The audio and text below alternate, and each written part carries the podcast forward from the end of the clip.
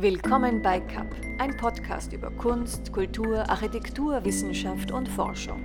Heute treffen sich Birgit, Nicola und Sarah Lilly, die Kapitäne von CAP, zu einer weiteren Episode von Wasserstand. Hallo zu unserem Wasserstand Nummer 2. Sarah Lilly nach Boston, hallo Nicola nach Wien. Ich berichte aus der Zentralschweiz. Fangen wir mit Boston an. Sind wir schon da? Mittag, sage ich mal. ja, ja, sind gut da. Ähm, wir erkunden weiterhin die Stadt zu Fuß. Ähm, also ein langsames Durchwandern der Stadt und Kennenlernen. Ähm, und äh, ich weiß gar nicht, hatten wir letztes Mal über das Parkieren in der zweiten Reihe uns unterhalten. Das kann ich also bestätigen, das wird immer noch praktiziert. Also ähm, das hat nicht ja, aufgehört. Ja, super. Genau. Weil, als ich dort war, war das immer so großartig, weil wenn man nach Hause gekommen ist und es war kein Parkplatz da, dann hat man einfach ganz locker sein Auto in der zweiten Reihe hingestellt. Und wenn dann hat man natürlich das andere blockiert, das da in der normalen Parkreihe gestanden ist. Und äh, äh wenn derjenige raus wollte, hat er gehupt und ist runtergegangen. Das heißt, das gibt es wirklich noch? Das gibt es immer noch, ja. Also beim langsamen Durchlaufen der Stadt konnte ich das jetzt mehrfach äh, feststellen. Genau, ja, war lustig, ja, das zu sehen. Also manche Dinge seien sich dann doch nicht so schnell zu ändern. Gell? Großartig. Ja, das ist wie eine Spaziergangswissenschaft, ne? wie die Promenadologie irgendwie vom Lucius Burkhardt. Der, der hat ja, ja genau. gesagt, dass man im Spazierengehen das Urbane, die Stadt viel besser wahrnehmen kann. Ne? Beim bewussten Spazierengehen, Bewusst. wenn du natürlich am Handy bist, dann ist es schwierig. Gell? Aber wenn du so Zeit hast zu schauen, zu beobachten, stehen zu bleiben, auf jeden Fall. Ja. Das geht mit Kind natürlich nicht. Da muss man sich konzentrieren auf alles oder alles. Genau. Kinder nehmen ja die Dinge ganz anders wahr. Ja? Also genau, da, da, bewunderst du dann den 25. LKW, der an dir vorbei braust. Genau. Großartig, super. Ja, toll, spannend. Ja, ja, bei mir hat sich äh, auch jetzt einiges getan, weil die ganzen Museen ja geöffnet haben, die Theater haben sich wieder geöffnet. Das heißt, wir sind jetzt wieder äh, unterwegs unter Leuten, was auch ganz spannend ist im Moment wieder. Aber auch seltsam, jetzt wieder unter Leute zu gehen oder auch äh, durch die Straßen zu fahren und dann zu sehen, wie die Gastgärten alle offen sind, die Leute begegnen sich wieder. Aber, aber eben Museen und Theater sind, sind wieder geöffnet und das ist wirklich toll. Ich habe, äh, das muss ich auch erzählen, äh, wir waren im, äh, im Volkstheater in Wien. Das wurde renoviert das letzte Jahr über von den Architekten Dietrich Untertrifaller und äh, hätte groß eröffnet werden sollen mit neuen Intendanten, Kai Voges, aber ging nicht, ja, weil kein Publikum zugelassen war. Also das Theater konnte nicht wirklich mit normalem Programm öffnen. Und ähm, daraufhin haben sie sich entschlossen, es anders zu machen. Und zwar haben eine, so ein, ein, ein quasi Soft Opening gemacht mit äh, einem Programm von, von Rimini-Protokoll. Das ist eine, eine Theatertruppe und der Stefan Kegi hat da ein, ein Phantomtheater entwickelt. Und das war so toll, weil man ist dort äh, durch das Theater gegangen mit Kopfhörer. Alle fünf Minuten äh, wurde ein Besucher losgeschickt und man hat im Kopfhörer eine Stimme gehört, die einen durch das Theater geführt hat. Und zwar wurde da eben nicht nur gesagt, wo man hingehen soll, sondern man hat Stimmen gehört von, von Mitarbeitern, von Schauspielern, Technikern die, äh, oder Dramaturgen, die über das Leben und das Arbeiten am Theater erzählt haben. Und während man da so durch das Theater gegangen ist, ist man an Orte gekommen vom, äh, vom Schnürboden, also wo die Lampen hängen, bis hinunter zum, zum Souffleurkasten, bis unter die Bühne äh, äh, wo die Drehbühne sich dann nach oben heben kann und, äh, und hat eben so das Theater wirklich von, von allen Ecken, von allen Räumen mitbekommen. Und das Tolle, was auch super ist, was ich noch nie erlebt habe, das Tolle an dem Konzept, es war ja niemand im Theater außer die Zuschauer, also außer die Besucher eigentlich, müsste man sagen. Und äh, wenn man dann zum Beispiel von ganz oben auf die Bühne geschaut hat, dann saß da eine Person auf einem Tisch neben der Bühne, hat einen Schalter betätigt, um eine Nebelmaschine anzuwerfen. Aber diese Person war eben ein Theaterbesucher und eine halbe Stunde später war man selber diese Person und hat auf diesen Knopf gedrückt und der Nebel hat sich dann, äh, der Nebel ist dann auf die Bühne gekommen. Und äh, man hat dann auch eine Stimme gehört, zum Beispiel von einer Schauspielerin, die hat erzählt von ihrem Lampenfieber und genau dann hat man es gehört, als man selber auf die Bühne gehen musste. Und das war so ein, ein Stück mit vertauschten Rollen, wo man sich selbst immer zugeschaut hat. Äh, und äh, das war, war genial, dieses Konzept. Also das so eine, ein, ein, ja, ein Corona-Konzept, wie man es wahrscheinlich sonst gar nicht erlebt hätte. Und das findet häufiger statt, also mehrmals? Das war jetzt seit März. Äh, halt die Karten sind schwer zu bekommen, weil eben äh, an einem Wochenende konnten ca. 250 Personen äh, daran teilnehmen, weil alle fünf Minuten äh, wird einer mit Kopfhörer losgeschickt und man hat quasi seinen, zu dieser Audiospur hat man seinen eigenen Film gemacht. Das war immer so, ähm, du siehst jetzt eine Glastür für, von dir, vor dir, öffne sie, Aktion, ja, mach sie auf und dann Aktion heißt, man musste dann da durchgehen. Und das war auch dann, ab und zu ist man dann anderen Menschen, äh, hat man andere Menschen gesehen, die auch irgendwie mal durch einen Gang geschlichen sind und oft hat man die Panik gehabt, was ist, wenn ich mich jetzt verlaufe, was ist, wenn ich die falsche Tür aufmache. Ja? Äh, dann waren aber so grüne Punkte, an denen man sich dann orientieren konnte. Dann war man in der, in der Schneiderei und hat dann diese Bücher gesehen, die Kostümbücher, wo dann ganz genau äh, aufgeschrieben ist, was zu welchem Kostüm gehört und so weiter. Also das war eine ganz spannende Art, ein, ein Theater mal zu, zu erleben oder auch die, die Requisiten konnte man, man durfte alles angreifen und man war ja ganz alleine, ja? niemand mhm. war da. Außer einmal ein Portier, aber der war bei mir draußen eine Zigarette rauchen, also der, der war nicht mal drinnen im Haus. Also das war schon, war schon recht spannend. Ja, man also vertut eine, sich ja auch. Ja, Entschuldigung, Sarah Levi. Auch eine Art entschleunigte Begehung, oder? Also ähm, von einem Museum. Mhm. Also von einem Theater in diesem Oder Moment. Genau. Theater, ja, ja genau. genau. Mhm. Also wir, ja. Oder es gibt ja auch so Führungen nachts im Theater, gibt's ja, äh, nachts im Museum, ne, wo man mit Taschenlampen durchgeht. Ja, genau. Aber eben, man vertut sich ja dann. Man denkt, man sieht den, den, den Zuschauerraum des Theaters, aber ähm, der, der, Backstage ist ja noch mal viel größer als der Zuschauerraum eigentlich. Ne? Ich war ähm, in München, habe ich mal eine Führung bekommen, auch von einem äh, Mitarbeiter der äh, in München in der Oper und äh, hatte das große Vergnügen, mit dem rumzuwandern. Äh, ich glaube, das war ein halber Tag, ganzer Vormittag. Und Nicola, wie du erzählst, also man kann alles anfassen und man sieht und merkt und spürt, wie die ganze Maschinerie im Hintergrund äh, funktionieren muss, um den Zuschauern auf dieser Bühne dann äh, das perfekte ähm, Schauspiel dann äh, präsentieren zu können. Also das war schon sehr, sehr spannend und ein bisschen spooky auch, muss ich sagen. Ne? Schon spooky. Und da sitzt ja. du dann im Souffleurkasten, ein ganz kleines Kammerl, schaust durch ein Netz, durch so ein Gitter auf die Bühne und währenddessen ist dann so ein Gespräch mit einem Souffleur, der dir erzählt, äh, wie er merkt, wann er seinen Einsatz geben muss. Ja? Und äh, das ist ja immer ganz speziell, weil ich, ich weiß es ja, ich hatte ja mal eine Beziehung mit einem Schauspieler und wenn ich dann den Text abgefragt habe, das waren halt damals Drehbücher, und wenn ich dann die Kunstpause verwechselt habe mit dem Hänger, war immer ein großes Drama, weil das ist eine Kunstpause, jetzt redest du mir rein. Ja. Das, aber, aber es ist wirklich toll. Aber also als Theaterkonzept äh, den, den, den Theaterraum zu bevölkern mit Besuchern, die wiederum die Rollen spielen. Also Voll. Du weißt nicht, das ist ein Lichttechniker, aber dann weißt du nach einer halben Stunde, das war kein Lichttechniker, weil ich bin jetzt selber der Lichttechniker und drücke mal auf den Knopf. Ja. Mhm. Oder, das, ich gehe jetzt auf die Bühne. Ja, äh, dieses Konzept hat wahrscheinlich ganz regen Zuspruch erfahren, oder? Wahrscheinlich wird es dann äh, weiterverfolgt oder kann man das Vielleicht. überhaupt nicht? Die Protokoll machen ja ständig so mhm. außergewöhnliche Theaterprojekte. Mhm. Ja, schön. Ja. ja, sowas erlebt man dann in Zeiten von, von Corona. Da muss man sich halt ja anpassen oder andere Konzepte entwickeln. Das haben sie ganz schnell gemacht anscheinend, so ein Schnellschuss. Ja. So warten wir jetzt auf den Sommer. Also wenn ich hier aus dem Fenster schaue, ist Land unter, es ist alles regnerisch und gar nicht gut. Äh, aber ich habe meine Sommerlektüre schon im Auge, äh, habe da schon ein paar Seiten gelesen ähm, wollte ich euch jetzt nicht vorenthalten, von Edward Rutherford. Und nachdem die Sarah Lilly in Boston ist, äh, habe ich dann natürlich ein ganz besonderes Augenmerk jetzt auf diesen Küstenabschnitt, New York und Boston. Also es geht in dem Buch, ähm, äh, das heißt im Rausch der Freiheit, es geht über äh, New York und aber auch die Schiene Boston, New York, ähm, illustriert von äh, vier Familien aus den Niederlanden, England, äh, Deutschland und Italien. Und das beginnt äh, Mitte des 17. Jahrhunderts, geht bis in die Neuzeit. Und ähm, ja, ist ein episches Werk.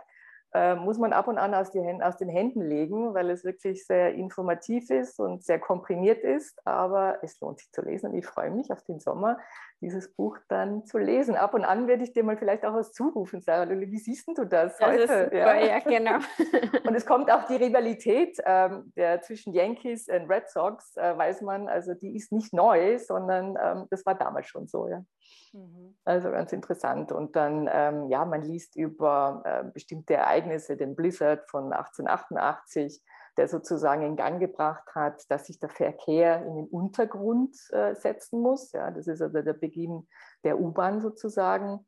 Mhm. Oder von einem großen Brand, der 1911 ähm, sich ereignete in der Textilfabrik. Da hat man dann auch geguckt, ja, wie kann man Sicherheitsstandards überhaupt erstmal einführen oder verbessern. Das sind leider auch einige ähm, Mitarbeiter, meistens Frauen, Textilarbeiterinnen. Ähm, Mitarbeiterinnen haben da ihr Leben äh, verloren, ganz tragisch. Oder eben Prohibition, 1920er Jahren. Und äh, Börsencrash, ja, alles aktuell irgendwie und äh, die, die Entwicklung der Wolkenkratzer. Also man erfährt da sehr, sehr viel und es ist äh, sehr ähm, ja, sage ich jetzt mal, eindrücklich beschrieben. Er macht es gut. Und er hat ja auch, der Rutherford, über London so ein episches Werk geschrieben und über Paris. Die kommen dann im nächsten Sommer dran. Wir müssen dann auch siedeln. Nein, äh, nicht siedeln, sondern zügeln. Zügeln, sozusagen. Genau. Ja. Also mit Paris kann, verbindet mich ja etwas. Ich habe ein, ein Jahr lang dort gelebt und äh, ja, da bin ich mal gespannt, äh, so äh, wie, die, wie ich so Erlebnisse abrufen kann, ne, wenn ich dieses Buch dann lesen werde. Mhm. Ja. Von äh, zu New York gibt es ja auch ein ganz schönes Buch vom Rem Koolhaas. Das ist jetzt schon ein paar Jahre, ich glaube, das ist Ende der 70er, hat er das geschrieben. Äh, das Delirious New York. Das kann ich dann wiederum sehr empfehlen. Da er beschäftigt sich dann vor allem mit der äh, Kultur, Architekturgeschichte, schon auch natürlich äh, Sozi Sozialgeschichte von New York, aber wie sich quasi die Stadt zu dem gewandelt hat, wie sie ist, also mit diesen ähm, Hochhäusern und wie die Rivalität dieser einzelnen Architekten aussah und was die kühnen Modelle, Stadtentwicklungs- und Visions Visionen für die Stadt waren. Das ist auch äh, ein ganz schönes Buch zu New York, wenn man dann noch quasi eine Ergänzung möchte, mehr im Bereich Architektur. Ja, habe ich mir notiert. Ben Kohlhaas. Den Ren Kohlhaas, äh, Nicola, den hast du interviewt vor? Was war das, 2015 circa? Da wurde, die, ähm, da wurde eröffnet die äh, Prada, äh, Fondazione Prada. Äh, da wurde eine alte Destillerie äh, umgebaut äh, von, von der Stiftung, von der Prada Stiftung und von Rem Koolhaas. Der hat ein Haus hat er vergoldet und die anderen Gebäude einfach renoviert und äh, dort ist jetzt eine, eine große, große Ausstellungsfläche von der Fondazione Prada. Und dort habe ich ihn getroffen und hat er eben erzählt äh, über die Geschichte und seine Herangehensweise. Und dann war das natürlich ein, ist ein ganz spezieller Ort, weil zum Beispiel in einem, in einem äh, schaut aus wie ein Bunker, äh, bis so quasi in, in, im Keller von dieser, von dieser Destillerie, äh, war ein Projekt, ein Objekt ausgestellt vom Damien Hirst. Also ein, ein Raum nur für ein Objekt.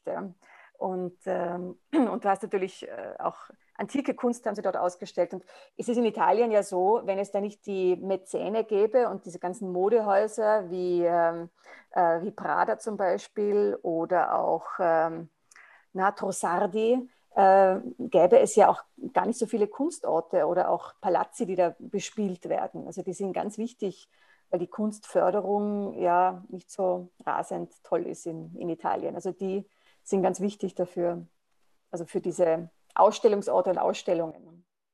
Ja, ich war da dabei und äh, da gab es aber auch eine Frage, warum Gold äh, hat er verwendet für ähm, die Außenfläche eines dieser drei Gebäude. Mhm. Und dann hat er dir gesagt, äh, es war zurzeit preiswerter als ein anderer Rohstoff. Deshalb hat er dann dieses Blattgold verwendet. Ja, unglaublich.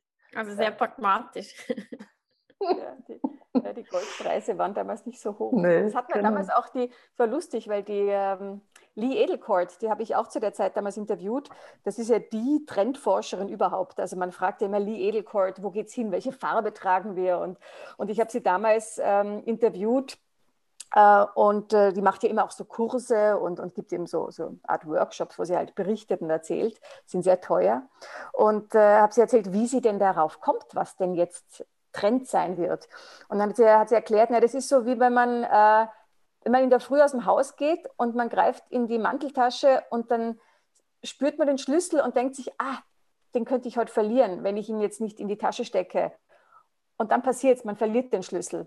Also diese, diese Eingabe, sagt sie, das ist so für sie, ähm, ja, das war die, das ist so der Moment, da, dem spürt sie nach, ja, was, äh, was, was kommen wird. Und dann hat sie eben erzählt, dass äh, das war eben damals eine Zeit, wo äh, eben der Goldpreis ist runtergegangen und sie hat gemeint, ja, wir werden, die Zeiten werden härter. Äh, da wusste man noch nichts von Covid. Ja, und äh, wir werden uns umhüllen und äh, wir werden, äh, die, die, die Elemente oder die Materialien werden zerrissener werden mit Löchern, aber man wird sich umhüllen mit, mit Dingen und, und Gold war auch ein Thema. Also das war recht, recht spannend. Mhm. Aber da gibt es halt immer wieder auch den schwarzen Schwan, nicht von Taleb, Dinge, die man einfach nicht weiß und die man gar nicht vorhersehen kann die man so spüren muss. Ja? So ja. Was, was also Ereignisse, die man einfach nicht äh, sehen kann. Also die gibt es einfach nicht in deinem äh, Fokus, sind nicht da. Ja. ja, und jetzt mit Covid, ich habe ja auch damals den Modedesigner Petro, Peter Petrov interviewt, den bulgarischen Modedesigner, der in Wien lebt und äh, der auch schon die Kostüme fürs Neujahrskonzert äh, gemacht hat äh, und äh, auch ja schon sehr international sehr viel Erfolg hat. Und der hat auch in der der hat eine erste Modenschau in London wieder gehabt. Der hat jetzt erst in Paris gezeigt, hat dann aufgehört, weil er gewusst hat, es ist einfach auch sehr teuer und, äh, und man konzentriert sich lieber auf das Geschäft in, in Wien und über quasi äh, über Käufer online, aber man präsentiert seine Mode nicht mehr. Der hat in London dann letztes Jahr zum ersten Mal dort gezeigt äh, mit einer, mit einer Live-Modenschau. Und dort hat er eben auch ähm, schon so ein bisschen vorhergeahnt äh, und, und, hat auch reagiert, obwohl er es noch gar nicht wusste, was da kommen wird. Äh, und hat eben Kleider gemacht, die einen umhüllen, viele Schichten, sehr, sehr edles Material, aber halt Dinge, die einen schützen. Ja? Äh, und, oder auch so richtig, wie man mit Leder und, und äh, mit, mit, mit Wolle, wie man sich umhüllt, wenn, wenn man sich geschützt fühlt. ich glaube, der große Mantel, der wird auch wieder ein Revival bekommen.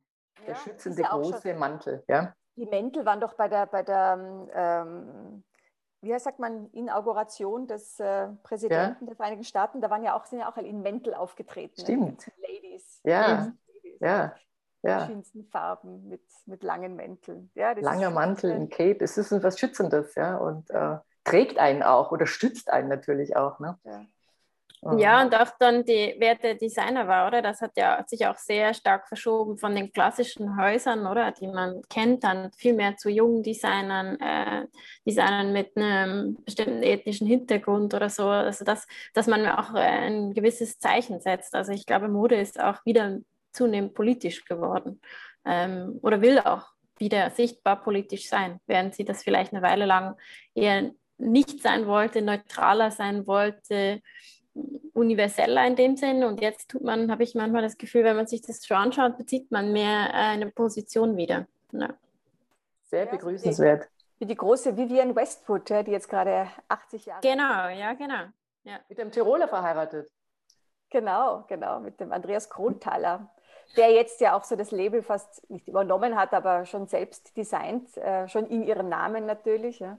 Aber sie konzentriert sich halt sehr auf Umweltthemen, Menschenrechte, äh, setzt sich ja ein für den Julian Assange, aber auch für eben äh, Klimakrise äh, und, äh, und für sie ist halt Mode eine, eine Botschaft. Ja. Und sie, sie sagt ja auch, es ist so, es ist so wunderbar, was wir alles in der Welt hier erleben und, äh, und das Schöne sollte man eigentlich feiern. Und äh, ja, die hat ja immer so Mode auch gemacht mit, mit, mit Schriften drauf. Ja. Mhm, genau, ja. Aber auch so, wie ja. sie ihre, wie sie die Mode immer auseinandergenommen hat, so alte Kostüme, alte äh, viktorianische Kostüme und äh, die neu zusammengesetzt hat. Also die hat wirklich damit gespielt, wieder mit so alten Kleidercodes und äh, Traditionen.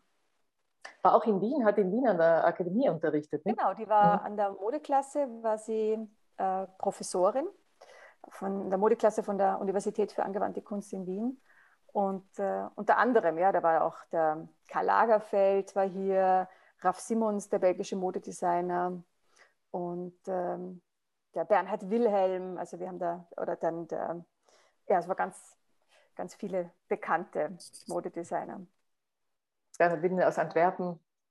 Aus Antwerpen, genau. Richtig, ja. Da gibt es ja auch ein neues Museum. Wann ist das eröffnet worden? Das ist auch schon zehn Jahre her oder so. Auch schon länger. Ja, oder ja, länger. Schon länger, ja, ja. Ah. Ja, die Zeit in Antwerpen. Das, du hast ja dort gewohnt. Dort ja. ja. lange Jahre. Es war eine großartige Zeit, nicht? Ich, erinnere mich gerne, der Walter van Beirendonk, ja auch einer der belgischen Antwerp äh, Six, äh, hat, äh, mhm. äh, das war so eine Gruppe von Modedesignern, die haben sich halt zusammengetan, weil als mehr, als mehr Leute, also wenn man als Gruppe hat man halt ein, ein größeres Gewicht ja, als als Einzelperson, wenn man im Ausland präsentiert. Und der hatte ja in einer Garage sein, sein Studio, sein, seinen Verkauf, seinen Shop eigentlich. Ne? Ja, stimmt. Garagentor ist dann so hochgegangen. Und einmal habe ich ihn kennengelernt, eben zu dieser die haben da ein Jubiläum gefeiert und äh, da ist er mit mir uns sogar im, im Auto gefahren zum Drehort und äh, war ganz unprätentiös und ein ganz, ganz cooler Typ. Und mhm. er hat ja die Müllmänner in Antwerpen tragen ja oder trugen jetzt nicht mehr Kreationen von Walter von Beirendonk. Also der hat sogar die eine großartige Idee. Müllmänner ausgestattet. Ja. Wir wohnten da nicht weit entfernt von dem einzigen äh, Haus, das Le Corbusier in ähm, Belgien gebaut hat. Und mhm. interessanterweise ähm, durfte die Anne Müllemeister, die eben auch zu dieser Gruppe der Modeschöpfer in der damaligen Zeit, eben äh, 90er Jahren gehörte in Antwerpen, ähm, die hat es der Dame abkaufen dürfen, die dann ausgezogen ist aus dem Haus. Und es gibt eine ganz wunderbare Geschichte. Also das war, Anne Müllemeister war Anfang ihrer Karriere ähm, zusammen mit einem äh, Fotografen und die haben immer schon geliebäugelt mit dem Haus und fanden das so wunderbar und toll. Und äh, ja, irgendwann kamen sie auf die Idee, komm, wir klopfen da jetzt mal an und fragen, wer da drin wohnt, weil sie einfach neugierig waren. Und ähm, die Dame hat sie dann empfangen, die beiden. Und dann haben sie halt irgendwie so ein bisschen schüchtern gesagt, also uns interessiert das so und ist so toll und so schön und so. Und ja, wir sind auch gerade auf der Suche nach einem Haus, was wir kaufen wollen. Und ähm, dann blieb es nicht bei einem Besuch, die kamen dann nochmal vorbei und ähm, dann haben sie gesagt, ja, also hm, wir würden das schon gerne. Gesagt, ja, ich wäre interessiert, das zu verkaufen. Und dann haben die gesagt, ja, weil wir haben die Mittel nicht. Und diese Dame hat dann gesagt, was könnten Sie oder wollen Sie zahlen? Und dann haben die halt eine Nummer genannt und gesagt, ich gebe es Ihnen, weil ich weiß, es ist in guten Händen. Das fand ich eine großartige Geschichte. Ja. Schöne Geschichte. Toll. Hm. Die wohnen da immer noch drin. Die äh, Ande Müllmeister hat dann einen kleinen Anbau gemacht, da ist ihr Atelier drin. Also ja, so geht es auch. Man muss die Werte weitergeben, nicht? Und richtig weitergeben. Aber das hört man ja immer wieder, oder? Dass, es, äh, dass man sich eigentlich trauen muss, Leute anzusprechen, gerade wenn es bei Häusern, wo man häufig denkt, ah, das kann man sich nicht leisten. Viele Leute möchten ja eben, gerade wenn man so eine, ja, so ein spezielles oder sehr schönes Haus hat, möchten ja jemand, der vor allem auch gut zu ihm schaut, weiterschaut. Ähm, das ist eben auch wieder sowas mit Mut, mutig sein, Position beziehen, oder? Ja. Ja, und Man muss es machen. Genau. Bewahren, gleichzeitig weiterentwickeln können natürlich, aber das, das Alte auch bewahren oder auch zu sehen, was, in, was ist versteckt in alten Design. In, in vielen Gebäuden, viele Leute sehen ja auch gerade so Architektur der 50er, 60er Jahre sind für viele Menschen ja der Nachkriegsarchitektur, äh, Villen aus dieser Zeit äh, sehen ja viele Menschen nicht als, als äh, als schutzwürdig. Ja. Das, äh, man sieht die Qualitäten nicht sofort, aber Designer wie die der Mühlemeister, die hatte diese Qualität natürlich gesehen, obwohl natürlich Corbusier ist natürlich bekannt gewesen, aber es gibt ja viele Gebäude aus der Zeit, die, die schon gefährdet sind, ja, wo man dann erst recht, wo man darauf hinweisen muss, wo, wo liegen die Qualitäten. Ne, hm. Obwohl natürlich viele gerade zwar tolles Design haben, aber so wie sie gebaut worden sind, hat man halt wahrscheinlich Techniken ausprobiert, die noch nicht so ausgereift waren oder bei Materialien gespart und die muss man halt jetzt langsam alle renovieren. Also die 60er Jahre Bauten kommen jetzt alle schon. Beton, Stichwort Beton. Ja, Beton, genau. Äh, und ja. Oder eben zu wenig Beton verwendet. Ne? Mhm. Oder, oder äh, Asbest, ja, das ist ja auch so ein mhm. Riesenthema. Mhm. Und, äh, also ich lebe in einem Haus seit zehn Jahren oder mehr als zehn Jahren jetzt mittlerweile aus 1616. Und ähm, es gibt einen ganz, ganz tiefen Keller. Der hat mich schon mal sehr beeindruckt hier.